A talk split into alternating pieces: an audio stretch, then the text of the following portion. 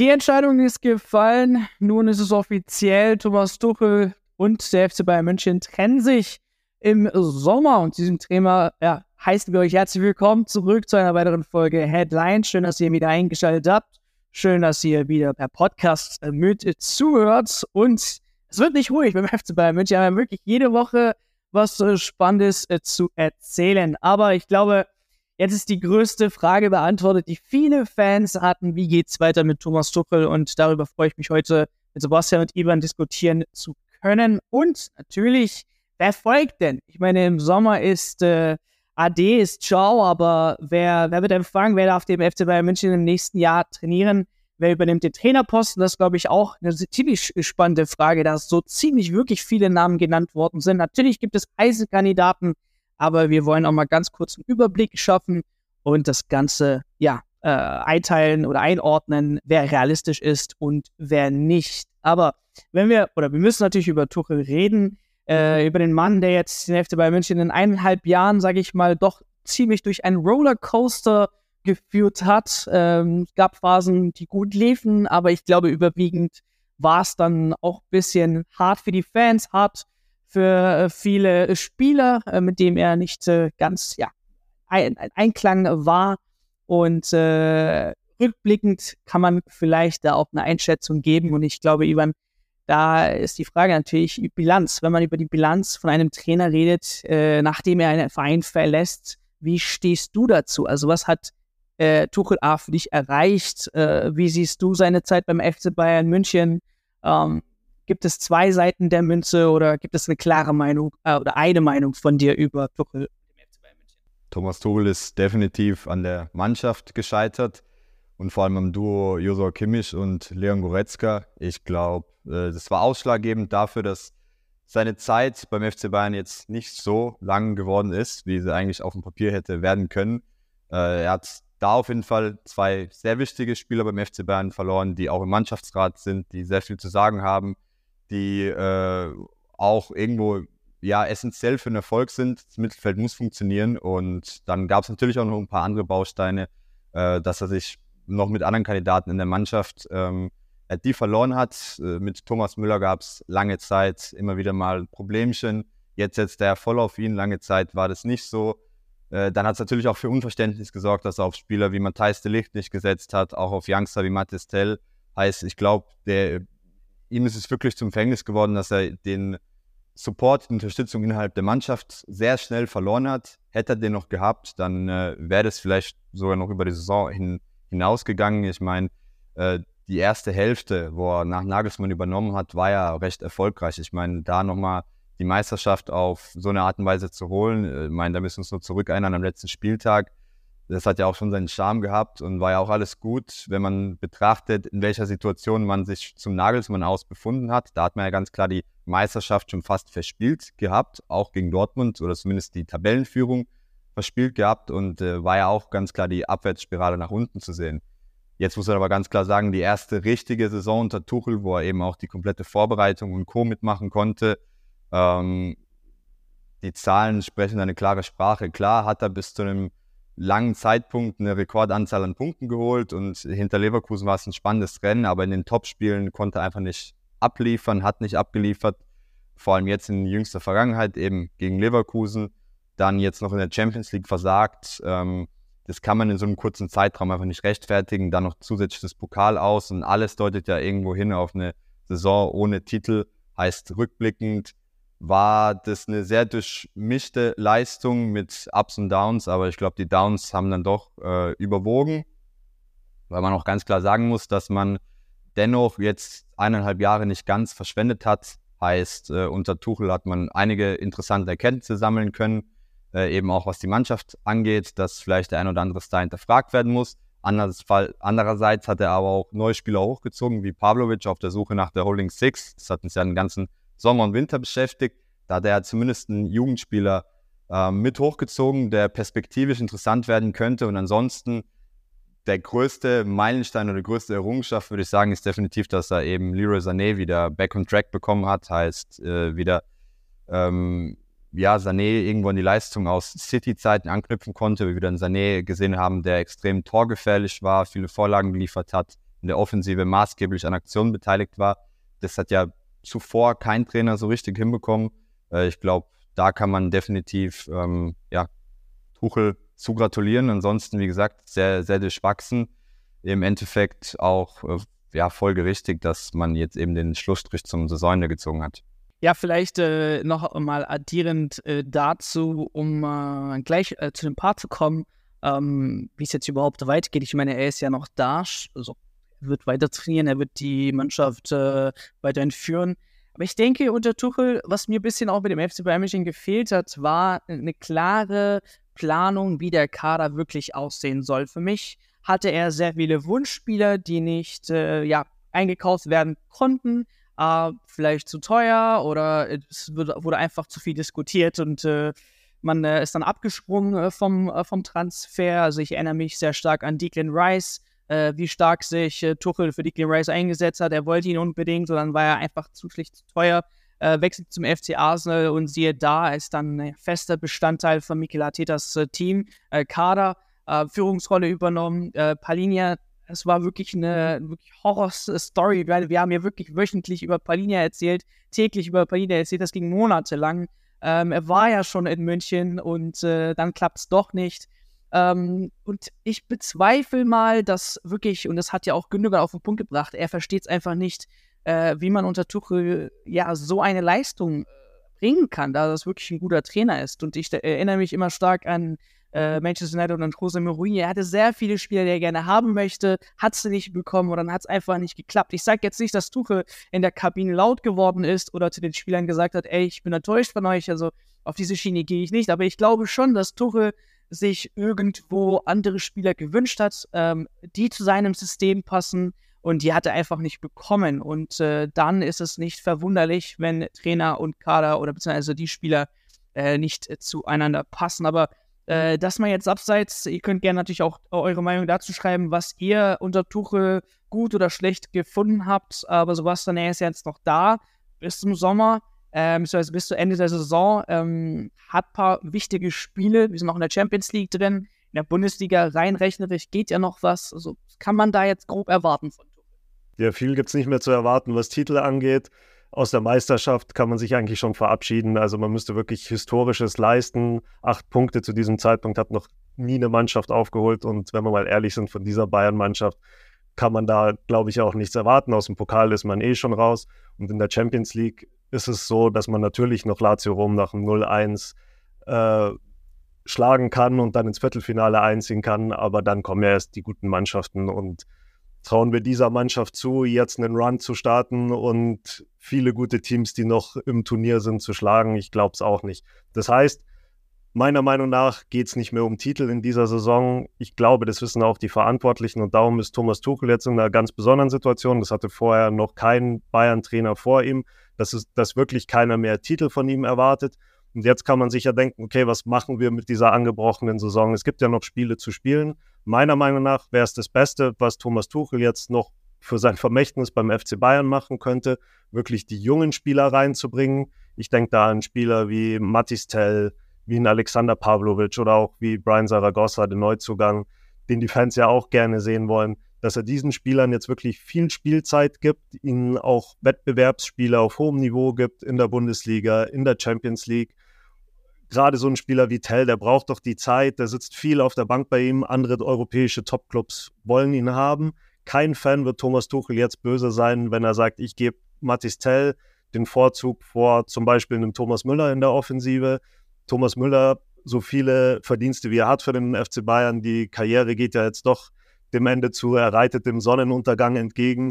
Und darum, warum jetzt nicht die jungen Leute reinbringen und wirklich diesen Aufbau anfangen, diesen Neuaufbau, diesen Umbruch schon mal einleiten, den dann sein Nachfolger machen muss und auch äh, der neue Sportverstand Max Eberl machen muss. Also ich glaube, da könnte Thomas Tuchel nochmal wirklich was Großes leisten. Das würde dann auch erinnern an Louis van Gaal. Wenn man an den zurückerinnert, äh, denkt man ja auch eher an, wie hat der Thomas Müller unterstützt, wie hat er einen Holger Badstuber rausgebracht.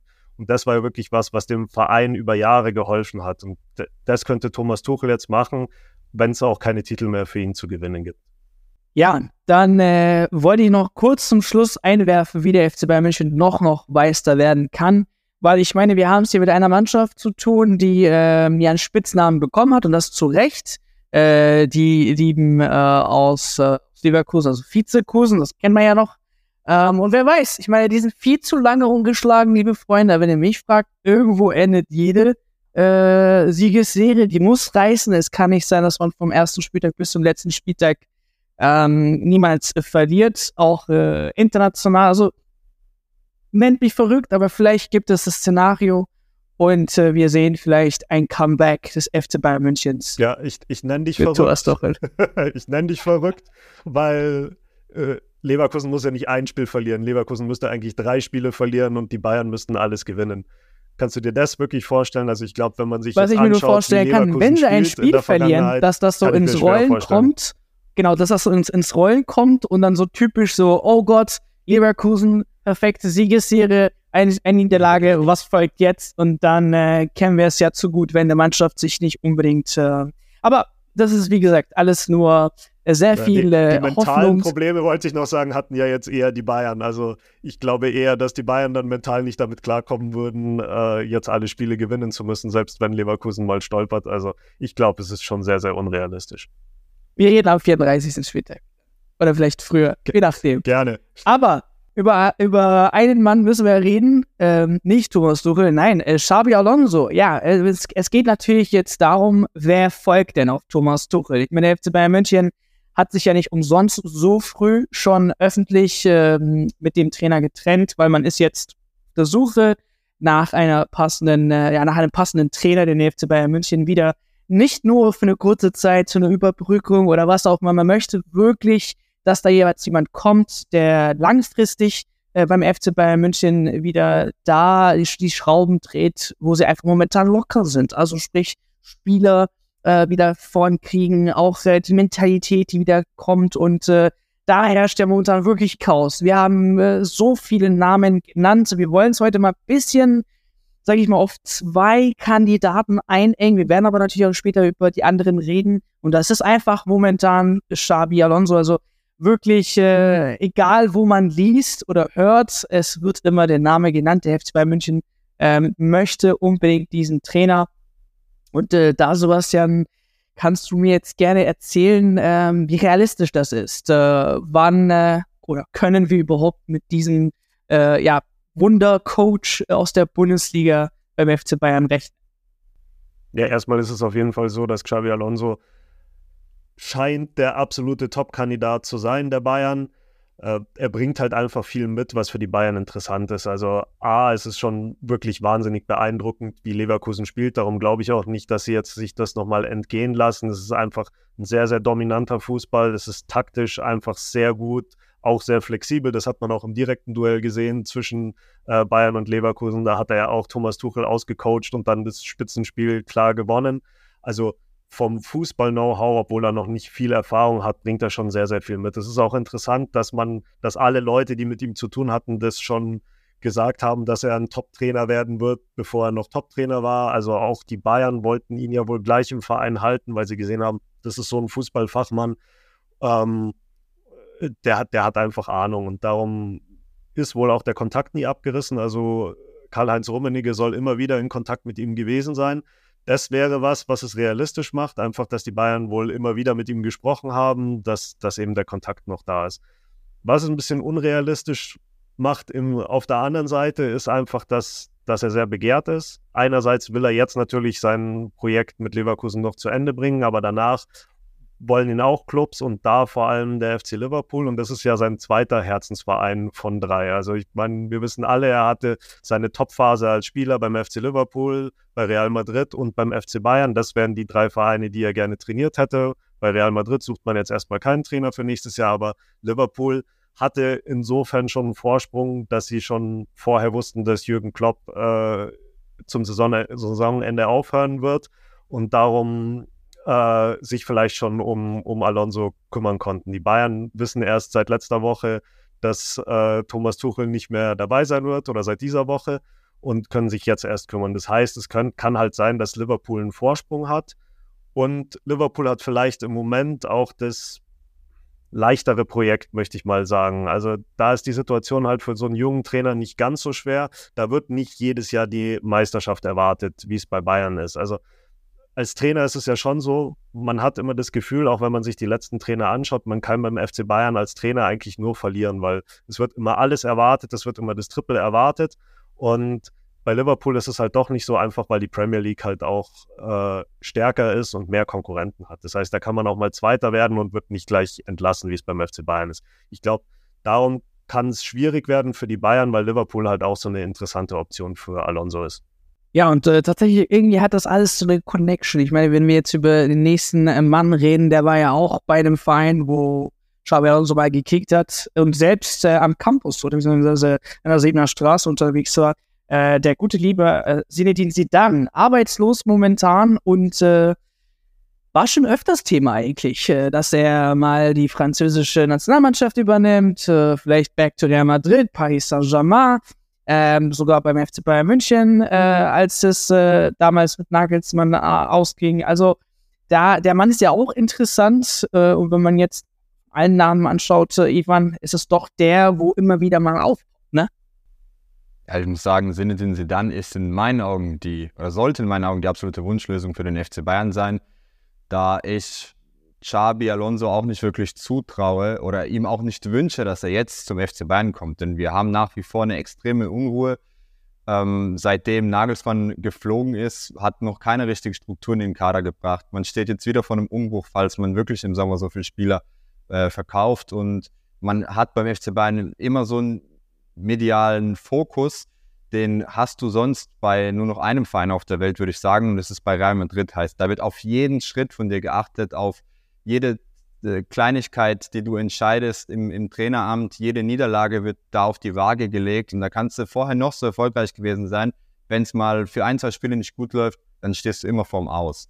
Und für mich ist halt Xabi Alonso ein Trainer, der langfristig so ein Projekt gestalten sollte in München und da stimmt gerade die Umgebung nicht. Und Zinedine Zidane auf der anderen Seite hat eben die Erfahrung, äh, hat auch den Namen und äh, ich glaube, ihm gegenüber wären die Stars auch ganz anders eingestellt. Ich will Xabi Alonso hier jetzt auch eben wieder nicht schlecht reden, aber wenn im Sinne, den sie dann vor einem Josua Kimmich steht und ihm sagt, dass das nicht gut war, dass die Leistung im Spiel nicht ausreichend war, dann hat es nochmal ein anderes Gewicht, als wenn es ein Trainertalent wie Xabi Alonso macht. Wir müssen uns zurückerinnern, sie dann hat mit Real Madrid äh, nicht nur eine kranke Zeit im Verein geprägt, hat ja auch jegliche Rekorde gebrochen. Also es gibt ja keinen Trainer, der dreimal in Folge die Champions League geholt hat der auch zweimal zum gleichen Verein zurückgekehrt ist und dann wieder so erfolgreich war. Klar, wir in München haben wir zu Peinkes, der das zweimal gewagt hat und zweimal relativ äh, erfolgreich war. Aber ich meine, was sie dann in Real, bei Real gemacht hat, das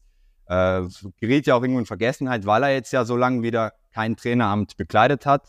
Und man muss ja auch ganz klar sagen, das Ganze hat ja auch einen Grund. Ich meine, du hast jetzt witzigerweise gesagt, arbeitslos. Äh, aber der Mann hat ja nach Real Madrid kaum noch Optionen, zu einem Verein zu gehen, wo er jetzt sagen kann, okay, da ist mehr zu erreichen. Aus seinem Umfeld hört man ja, dass prinzipiell nur zwei Vereine in Frage kommen. Und zwar eben Juventus Turin, wo er eben auch vorher gekickt hat, und der FC Bayern. Und ich meine, das sagt alles. Heißt, äh, lediglich die zwei Vereine würden sein Interesse überhaupt äh, ja, anziehen, würde er wahrscheinlich überhaupt drüber nachdenken. Man hat ja davor auch Paris gehabt, die ihn unbedingt wollten. Äh, es gab andere Top-Vereine, die immer wieder angeklopft haben. Er hat alle abblitzen lassen. Die dritte Variante wäre nur noch Nationaltrainer zu werden. Da ist aber auch noch extrem jung. Ich meine, da hat er noch genug Zeit, um sich diesen Traum zu verwirklichen. Heißt, da sprechen gerade extrem, extrem viele Sachen dafür, dass es diesmal endlich in München klappen wird, weil er ist ja auch nicht zum ersten Mal im Gespräch. Und wenn man das Gesamtpaket mitnimmt, heißt die Erfolge, die er bisher gefeiert hat, die Erfahrung, die er als Spieler gesammelt hat, die Erfahrung, die Erfolge, die er als Trainer gesammelt hat, dann finde ich, ist es zum jetzigen Zeitpunkt der optimale Kandidat bei den Bayern, um eben Ruhe reinzubringen, den ein oder anderen Star zurechtzupfeifen und dann nach zwei, drei Jahren vielleicht an Xabi Alonso zu übergeben, damit er dann halt danach eine Ära bringen kann.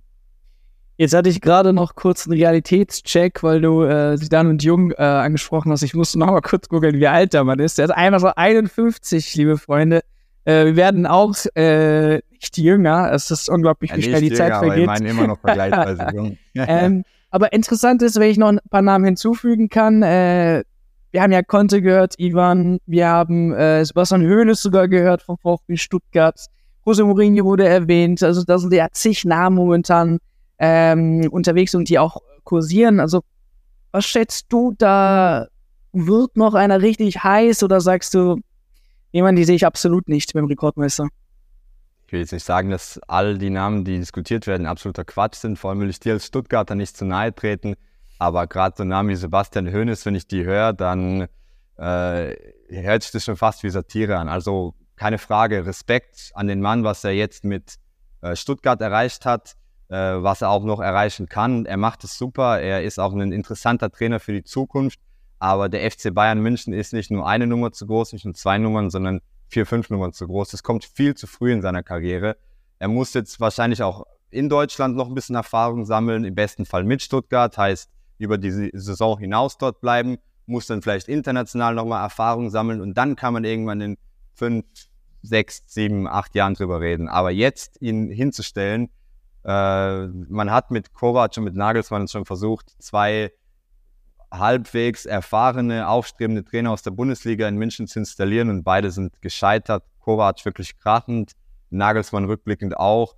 Die Bayern würden sich da keinen Gefallen tun. Also da kannst du eigentlich gerade die letzten zwei, drei, vier Saisons nehmen und auf Repeat drücken. Das wird genauso passieren, äh, dass er dann wahrscheinlich, wenn die erste Niederlageserie kommt, nicht mal von Onkel Uli genügend Unterstützung bekommen kann und dann halt auch fliegt.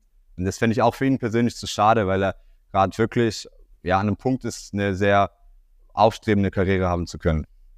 Das wäre es natürlich, vom Onkel rausgekickt zu werden. Ähm, Sebastian, gerne deine noch Einschätzung äh, zu den ja, weiteren Namen. Ich habe sogar Roger Schmidt letztens äh, gelesen, dass der vielleicht interessant sein könnte für den FC Bayern München. Findest du es auch Quatsch, was momentan so alles genannt wird? Äh, oder gibt es doch ein paar Namen, äh, die interessant sein könnten? Quatsch würde ich nicht unbedingt sagen bei Roger Schmidt. Das ist ein sehr, sehr guter Trainer, ein richtiger Fußballfachmann. Aber erinnern wir uns zurück, das ist Thomas Tuchel auch. Oder was heißt, erinnern wir uns zurück, er ist ja noch da. Aber ich glaube, es gehört nicht nur dazu, beim FC Bayern zu trainieren, ein richtiger Fußballfachmann zu sein. Alle Trainer in der Bundesliga kennen sich sehr gut aus mit Fußball und sind Fußballfachmänner. Es ist einfach ein ganz, ganz schwieriges Umfeld. Es gibt, glaube ich, im Weltfußball kaum einen Verein, wo es so schwierig ist, als Trainer wirklich zu agieren.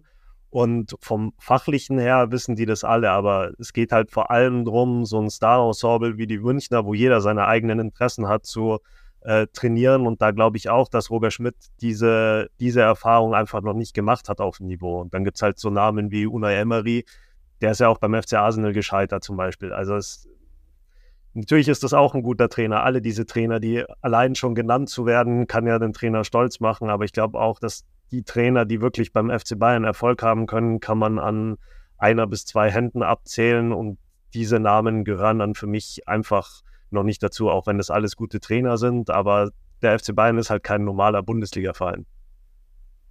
Ja, das heißt, wir werfen den Ball natürlich euch zurück, äh, liebe Zuschauer, liebe Zuschauerinnen. Äh, wie sieht's aus mit den Namen, die jetzt genannt worden sind? Seid ihr auch der Meinung, hey, Xavi Alonso oder nichts? Oder gibt es da auch von eurer Seite ähm, interessante Trainer, internationale Trainer vielleicht, die langfristig beim FC Bayern München ja, äh, an der Seite stehen können? An der Stelle sehen wir uns natürlich dann in den Kommentaren, diskutieren gerne dort weiter. Ich bedanke mich auf jeden Fall fürs Einschalten und fürs Zuhören. Vielen Dank, Sebastian, vielen Dank, Ivan, für eure Zeit. Da würde ich sagen, zur nächsten Woche hoffentlich wieder zu einer spannenderen Folge. Hoffentlich nicht nur ins Negative, also wir würden ja auch gerne mal positiv berichten. Ähm, wieder einschalten, gerne nächste Woche. Bis dahin, macht's gut. Ciao, ciao.